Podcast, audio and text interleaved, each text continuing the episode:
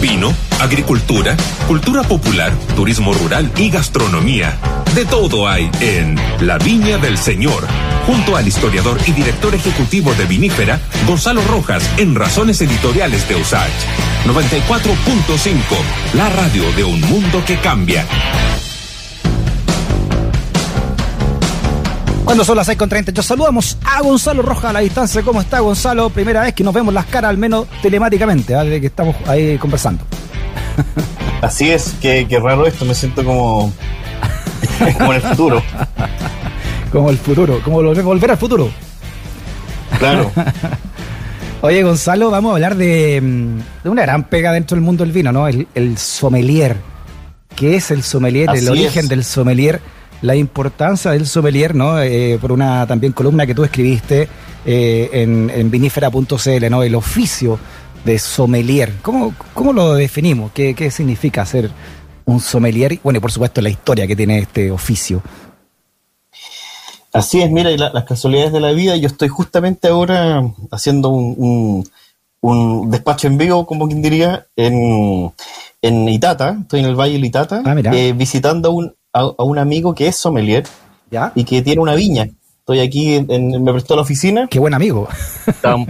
sí, Esos son amigos, que ganas de ir a verlo. sí, este, este, es un amigo sommelier que, emprendió hace más o menos unos 15 años y tiene una viña acá en Itata que se llama Saranda. ¿Ya? Así que le aprovecho para mandar un saludo. Y bueno, y eso demuestra también la versatilidad y cómo ha evolucionado este oficio de, de, de la sommeliería. Mira, el, yo creo que lo primero que hay que decir es que este es un oficio muy antiguo, eh, que tiene una historia maravillosa, que se remonta a la Edad Media, cuando originalmente los sommeliers estaban a cargo de, la, de, los, de los bebestibles principalmente, pero en general de las cargas que llegaban a los palacios, a los antiguos castillos, a los antiguos palacios. ¿Ya? Eh, es un, oficio que se, se origina en Francia y que se va perfeccionando y con, el, con los años se, se distribuye por, por, el resto de Europa. Eh, en Italia también. Disculpa, deja, deja interrumpirte porque te está saltando algo muy interesante de tu columna que la estoy leyendo acá, que es la etimología de la palabra sommelier y sus distintas derivadas, ¿no? De, después de, de, cada una. Y acá tú dices que viene de, mm, viene de estas caravanas, como tú estás señalando, que en Francia se, se conocían como, no, no sé nada de francera, pero se, bet de somme, que es como literalmente bestias de carga, o sea, some sería como carga, de ahí viene, esa es la raíz entonces de, la palabra sommelier. Bet de som. Pero mira, mira, ya, que tocaste la etimología, vámonos más atrás aún. Porque justamente la, columna parte con el mito de Ganímedes. ¿Quién, fue Ganímedes o quién es Ganímedes en, la, en, la, en el panteón de los dioses y los semidioses eh, épicos de la antigua Grecia, es el escanciador. Es la, figura, bueno, es el mancebo de Zeus, como lo relata la etimología, pero es quien servía el vino a los, a, a los dioses en sus bacanales, ¿no es cierto? En su orgía. Ah, mira. Entonces, eh, es, bien, es bien interesante porque la figura del escanciador de vino, la figura de la persona del servicio del vino, se remonta hasta la antigua Grecia. Mira. O sea, ya, ya aparece hace más de dos mil años en la mitología griega. Ya era un hombre clave. Cuando toma la. Claro, un personaje de la fiesta. Claro. Personaje clave, imagínate, las fiestas griegas y romanas, ¿quién, quién quisiera estar en esa fiesta? Oye, y, en la Edad Media, claro, em, el, el bet de som, bet de som es la, es la carga que llega al palacio, y por lo tanto, le sommelier es la persona encargada de esa carga de la carga que llega al palacio y que principalmente eran los alimentos y bebidas que llegaban a los palacios y que mm, era parte de la corte. Ya, o sea, era como el delivery, era como el delivery que llegaba al palacio y entonces era encargado de eso.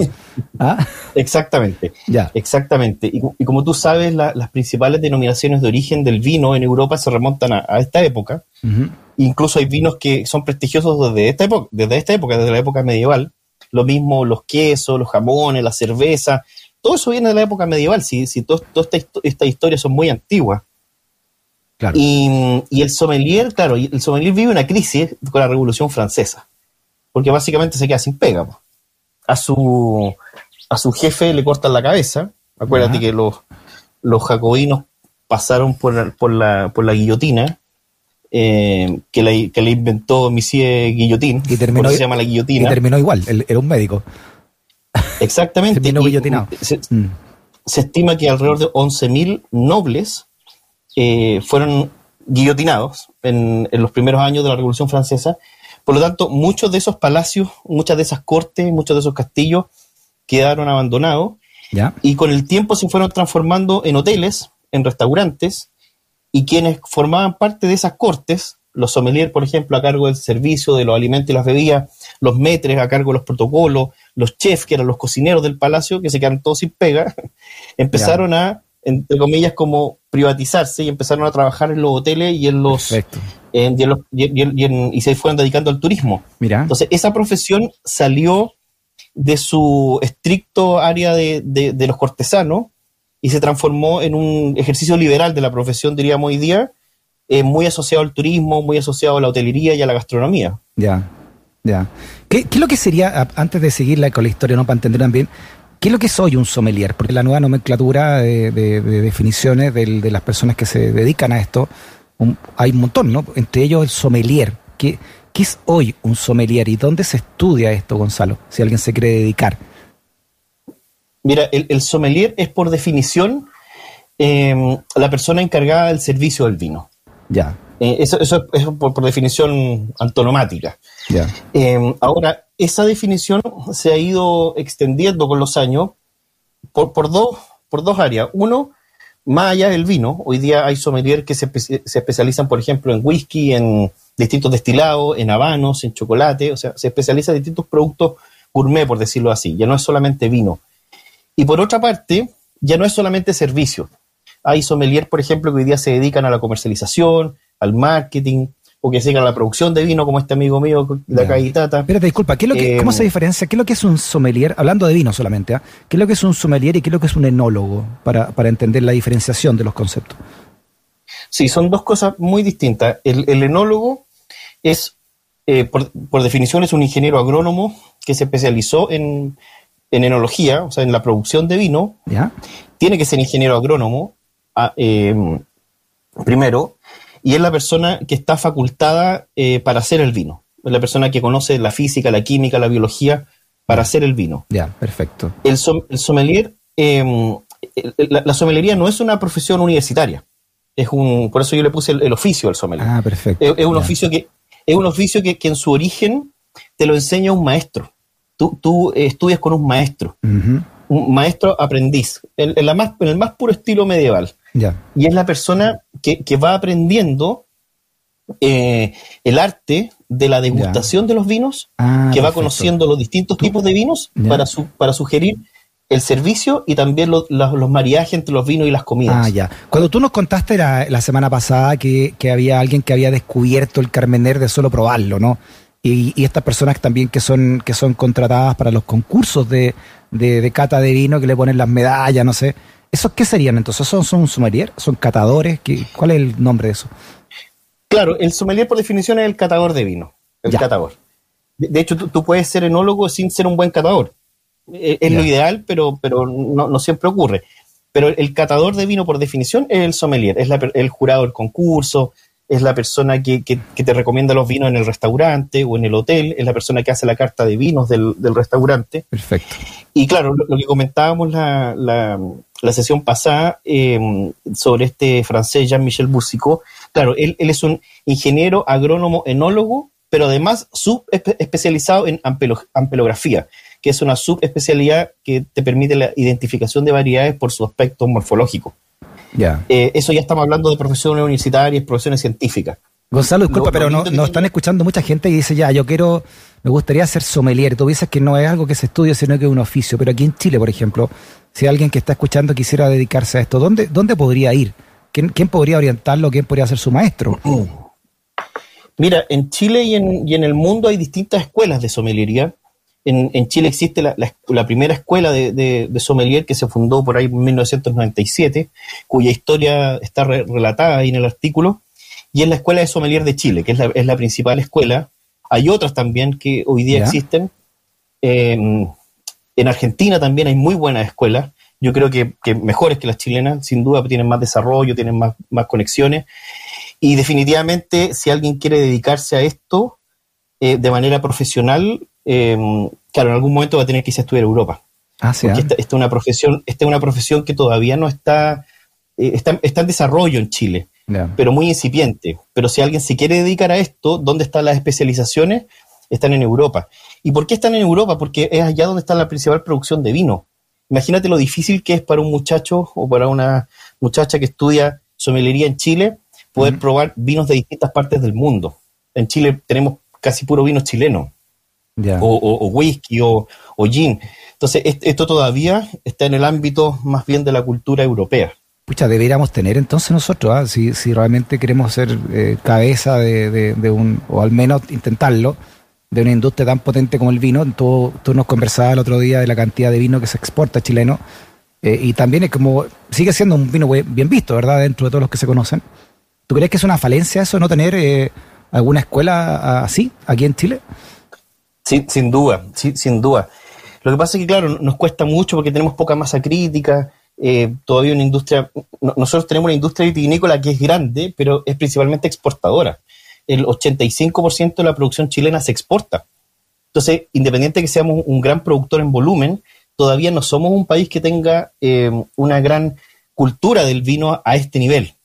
Esto está, está, está, creciendo, está incipiente, pero piensa tú, por ejemplo, cuántos restaurantes tú conoces que tienen un, profesional del servicio a cargo, un sommelier. Son muy mm. poquitos. Son muy poquitos porque, porque además tiene que ser un restaurante de muy buen nivel para poder pagar un, mm. tener un servicio como ese.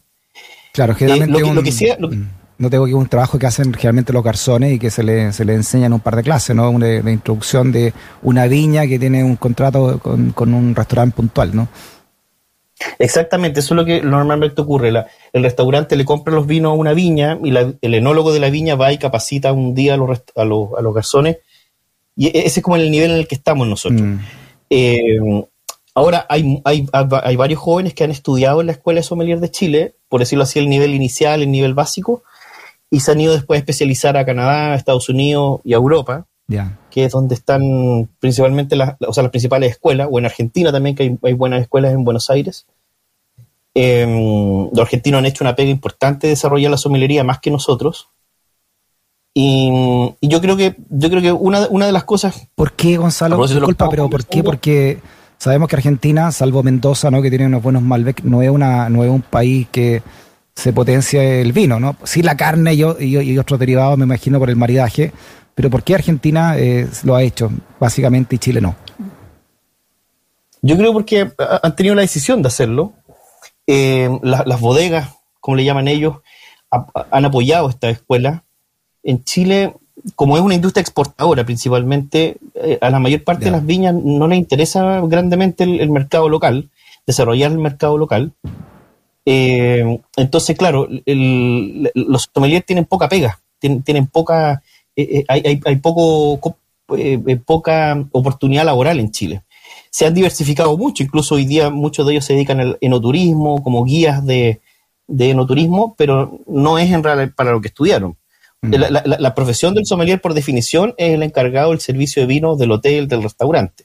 Ya, perfecto. Tú en tu columna estoy leyendo acá, está muy entretenida la columna, eh, Gonzalo, porque explica toda la historia, ¿no? Como tú decías, desde, desde los dioses griegos hasta, hasta la actualidad. Pero nombra, y en Chile es bien nuevo, todo, no tiene 30 años, esto, esta, este aterrizaje de, los, de la somelería en Chile y hablas de un Héctor Vergara Flores, que en 1991 entonces volvió para radicarse en Santiago. ¿Cuál es la importancia de él, no? Y, hacia dónde apunta hoy en Chile la llamada somelería, si se puede decir así, ¿no? Somelería.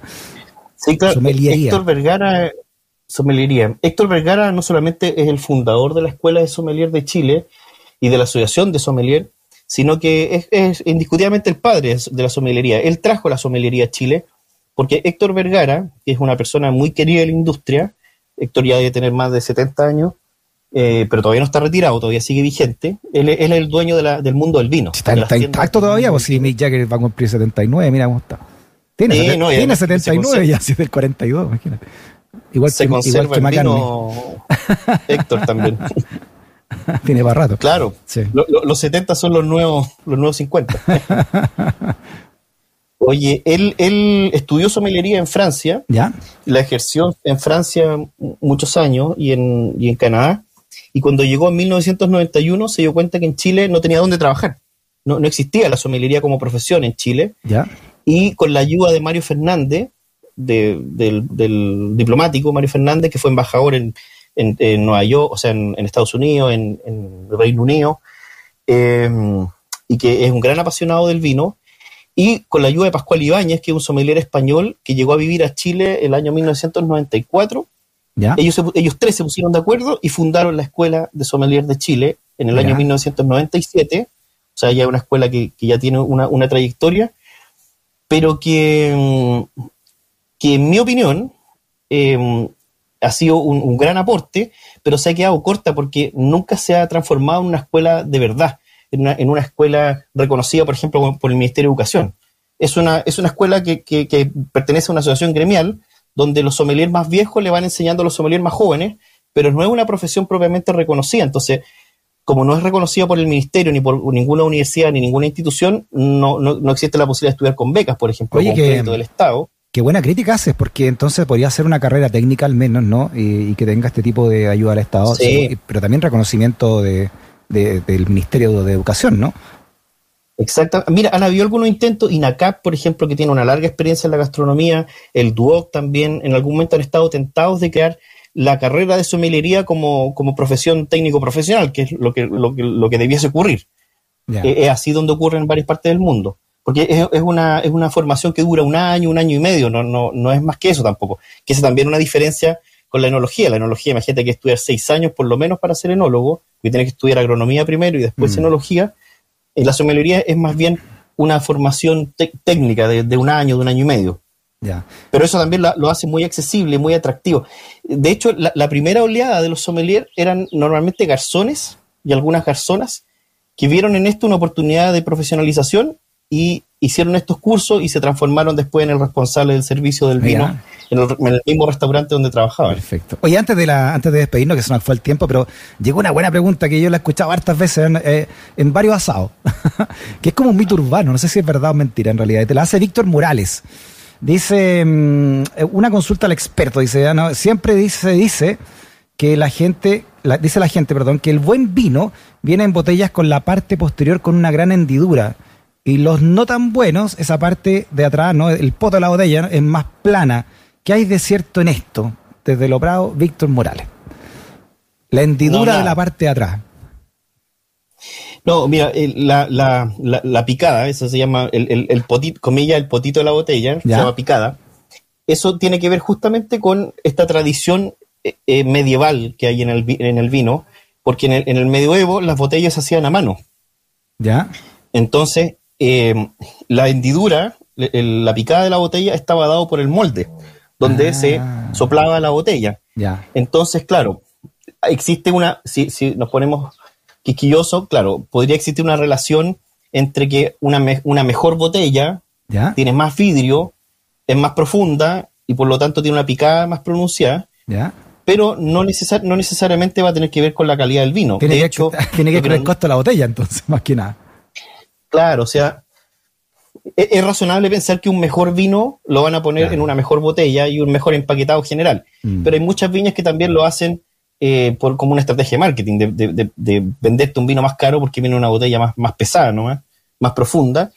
Pero en, términos eh, propiamente enológicos no hay ninguna relación ah, entre la hendidura de la botella y la calidad del vino.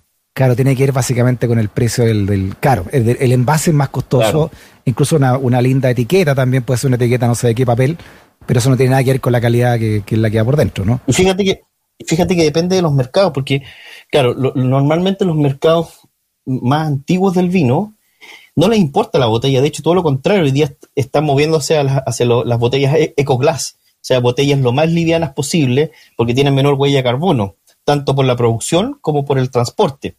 Ya. Pero los mercados, los mercados más nuevos, eh, estos mercados como que están afibrados de nuevos ricos, así como Brasil, la India, China, les gusta estas botellas pesadas porque, porque les gusta que la botella pese, porque parece que el, que el vino claro, más caro. Exacto. Muy bien, Gonzalo Rojas, historiador y también director ejecutivo de vinífera.cl. Gonzalo, siempre grato de aprender ¿ah? de vino y otras cosas más de historia también eh, con tus conversaciones. Que estés muy bien, abrazo grande. Un abrazo y un gusto verlos ahora, no solamente escucharlos. Igualmente, que estés bien.